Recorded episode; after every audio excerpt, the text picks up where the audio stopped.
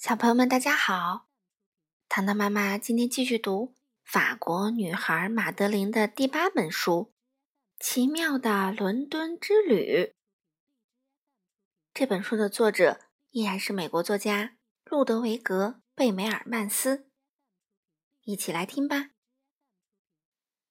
巴黎有一所老房子，屋外的墙上爬满了青藤。老房子里住着十二个小姑娘，不管做什么事儿，都喜欢排成两行。每天早上九点半，他们会准时离开老房子。他们中个头最小的那个名叫马德琳。隔壁的老房子里住着一个叫派皮桃的男孩，他是西班牙大使的宝贝儿子。西班牙大使不用交房租。但是他被派到哪里，全家就得搬到哪里。这不，他马上就要带着家人，还有他的大礼帽，搬到英国去了。除了家里的那只猫，喵！我开心的不得了。小猫咪说：“总算摆脱了那个淘气包，让他去捉弄其他的猫咪吧。”英国的大使馆里。一定有不少，可是小女孩们却连哭带闹。嗯，我们也想去伦敦玩儿。派皮桃来到伦敦后，总是吃不香，睡不好，眼看他瘦得不成人样。大使夫人说：“上帝呀，这孩子像是得了病。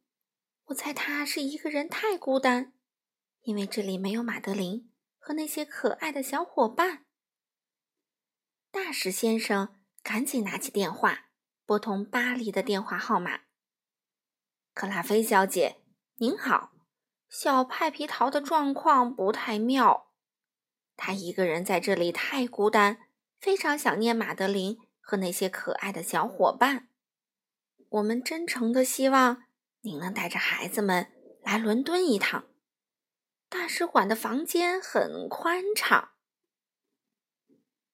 克拉菲小姐听完说：“快，宝贝们，收拾好行李，我们要去机场赶飞机。”这时候的派皮桃呢，在房间里摆满鲜花，把国旗挂上高塔。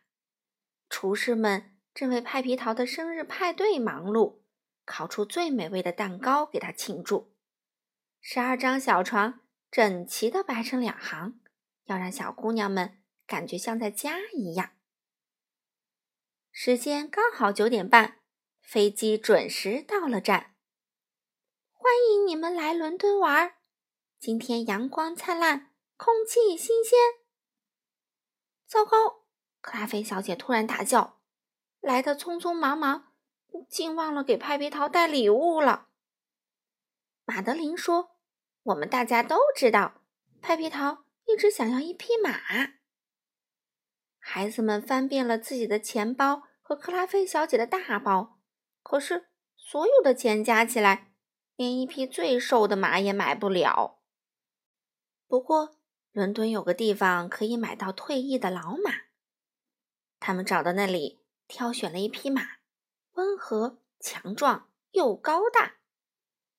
有些没用的老马。会被制成胶，但这匹老马肯定不会。你瞧，它还像当年一样强壮。亲爱的派皮桃，祝你生日快乐！我们把这匹可爱的马儿送给你，做生日贺礼。滴滴，呜呜，号角声来自外面的一条小路。马儿突然跳过围墙，站到了女王护卫队的最前方。原来啊，在退役之前，他一直都是皇家骑兵卫队的领头马。这下可把克拉菲小姐急得够呛。哦，天哪，他们去哪儿了？快走，孩子们，我们四处找找看。当心，宝贝们，走在路上要注意安全。过马路前要先看看两边。走累了，喝口茶，吃些小松饼吧。听。听，好像是那面传来了小号声。鸟儿们从前也见过很多次这样的场面，但这次他们照样很开心，多看一回也不错。皇家护卫队来啦！前来观看的人可真多，船上、岸边挤满了人，巡游的队伍真雄壮，就连吉祥物和乐队也来参加。观礼台上站着的大都是皇室成员，台下的队伍坚定又忠诚。